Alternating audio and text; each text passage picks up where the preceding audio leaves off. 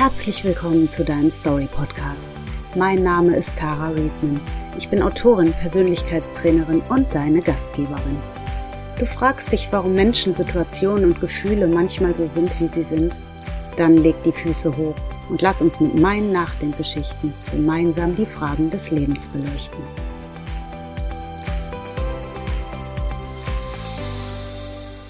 Heute möchte ich dir von Lilly und ihrem Buch auf dem Nachttisch erzählen das sie nicht zur Ruhe kommen lässt und ihr das ansonsten immer entspannende abendliche Leseritual verleidet. Lass uns nun gemeinsam schauen, welche Bemerkung ihres Ehemanns Chris Lilly schließlich aufhorchen lässt. Das Buch auf dem Nachttisch.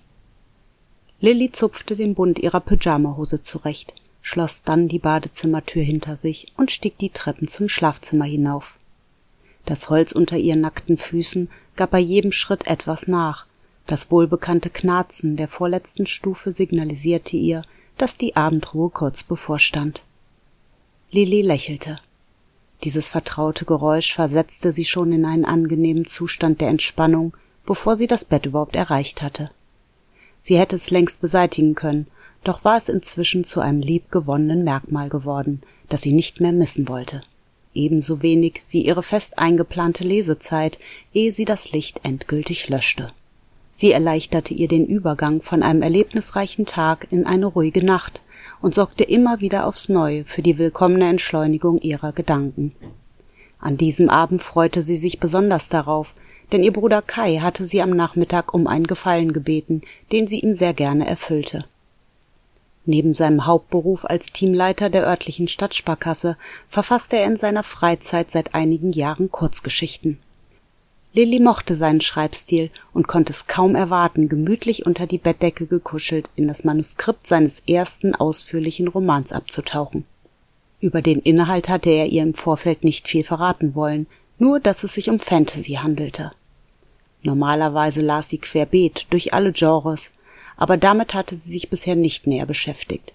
Irgendwie hatten magische Welten nie ihr Interesse geweckt. Umso neugieriger war Lilly nun, was die Geschichte aus der Feder ihres Bruders zu bieten hatte. Sie nahm den gebundenen Probedruck zur Hand, klemmte ihre Leselampe daran fest und knipste dann über den am Kopfende angebrachten Schalter die Deckenleuchte aus. Sie atmete tief ein. Allein der Duft des frisch gedruckten Papiers gab ihr das heimliche Gefühl, zu Hause zu sein. Lilly begann zu lesen, schlug Seite für Seite um, doch bald wurden ihre Augenlider schwer. Damit das Buch nicht verblätterte, schob sie es aufgeklappt mit der offenen Doppelseite nach unten auf die Ablagefläche des Nachttischs. Trotz der Müdigkeit wollte die Entspannung sich nicht so richtig einstellen. In den Schlaf fand sie erst, als sie hörte, wie ihr Mann Chris leise den Raum betrat und kurz darauf neben ihr unter die Decke kroch. Am nächsten Morgen stand Lilly an der Kaffeemaschine. Da legten sich zwei Arme von hinten um sie. Hallo Sonnenschein, wisperte Chris ihr ins Ohr und drückte sie sanft an sich. Gut geschlafen? Lilly drehte sich zu ihm um. Ihr Mann runzelte die Stirn und sah sie prüfend an. Alles okay? Du siehst müde aus. Ja, ich weiß auch nicht. Irgendwie war die Nacht unruhig. Keine Ahnung, woran das gelegen hat.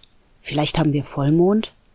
Chris legte seine Hände auf ihre Schultern und schob sie behutsam in Richtung Esszimmertisch, bis sie auf einem der hell gepolsterten Holzstühle saß.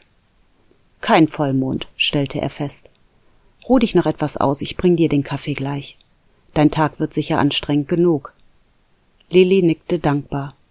Ein tiefer Seufzer entfuhr ihr, während sie sich über die Augen rieb. Er hatte recht.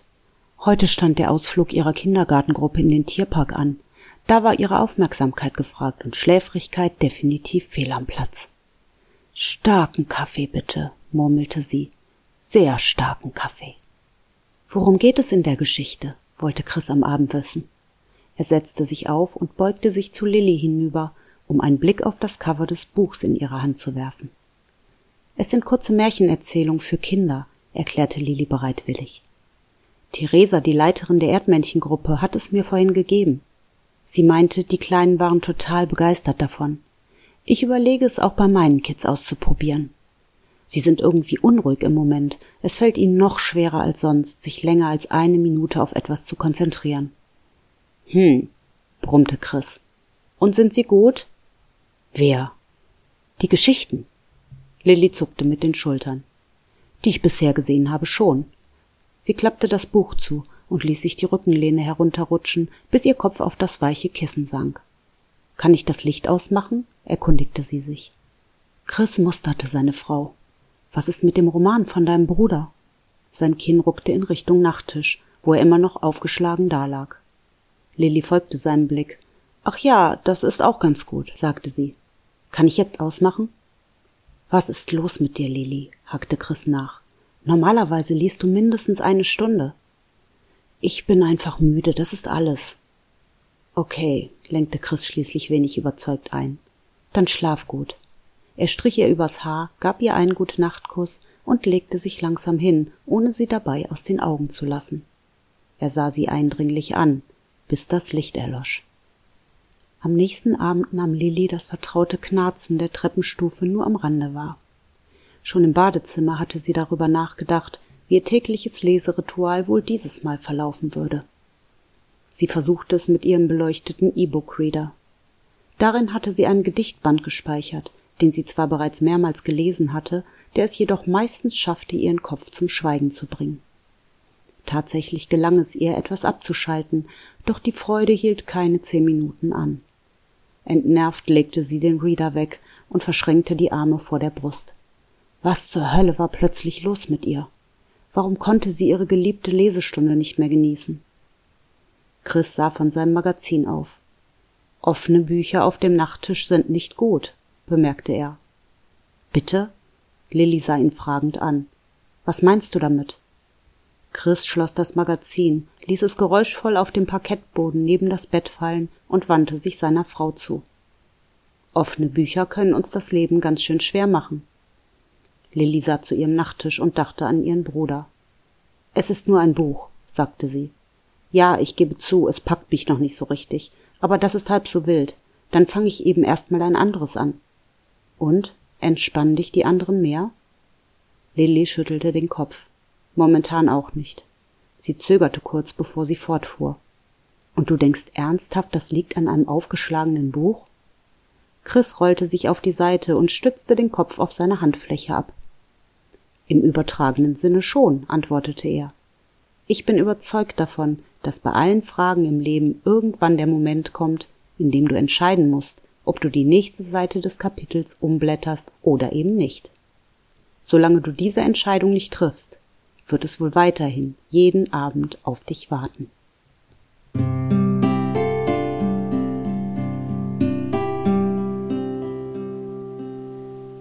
Tatsächlich sind viele von uns so gestrickt, dass offene Vorgänge sie nicht ruhen lassen, insbesondere wenn sie unangenehme Züge aufweisen oder uns zu unliebsamen Gesprächen oder Handlungen nötigen.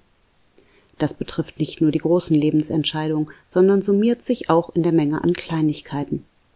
Bleibt etwas also wie ein Buch offen auf dem Nachttisch liegen, wird es sich wieder und wieder zurück in unsere Gedanken schleichen. Die Konzentration auf andere Sachen fällt uns schwerer. Wir fühlen uns irgendwie schlecht, vielleicht sogar getrieben, wissen aber manchmal selbst nicht genau, woran das liegt.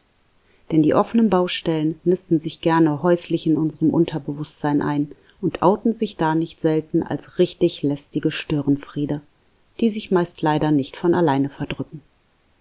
Ob wir ein Projekt fortsetzen oder es beenden und wie wir unseren Entschluss kommunizieren, ist natürlich typabhängig und eine Frage der eigenen Werte und des persönlichen Stils. Wichtig ist, es bewusst zu beschließen. Möchte ich das Projekt fortsetzen, dann setze ich es fort und akzeptiere die daraus entstehenden Konsequenzen. Möchte ich es beenden, dann beende ich es und akzeptiere die daraus entstehenden Konsequenzen. Das sind klare und aktive Entscheidungen. Verschieben wir sie jedoch immer weiter in die Zukunft, verfolgen sie uns in der Gegenwart. Hast du auch offene Bücher auf deinem Nachttisch liegen, die dich wach halten? Dann entscheide dich, ob du sie weiterlesen oder lieber zuklappen willst. Und keine Sorge, geschlossene Bücher sind nicht automatisch fest verschweißt. Wenn die Umstände sich ändern, besteht meistens die Möglichkeit, sie wieder zu öffnen und ihnen eine zweite Chance zu geben. Du möchtest mir helfen, noch mehr Menschen zu inspirieren? Dann hinterlasse mir doch eine Bewertung, damit wir gemeinsam möglichst viele Leute erreichen. Diese Podcast-Folge ist zwar zu Ende, doch wir müssen uns noch nicht verabschieden. In meiner Buchreihe 10 Stories of Life findest du noch mehr Nachdenkgeschichten. Oder geh auf tarareadman.de slash newsletter. Dort wartet die sonst nirgends erhältliche Erzählung Zwei Leitern auf dich, in der Josh und Bob einen ungewöhnlichen Aufstieg auf ein Scheunendach wagen. Die Links dazu findest du in der Podcast-Beschreibung, in den Show Notes und auf meiner Website tarareadman.de. Wenn dir dieser Podcast gefällt und du ihn abonnierst, hören wir uns bald an dieser Stelle mit einer neuen Nachdenkgeschichte wieder. Ich freue mich auf dich.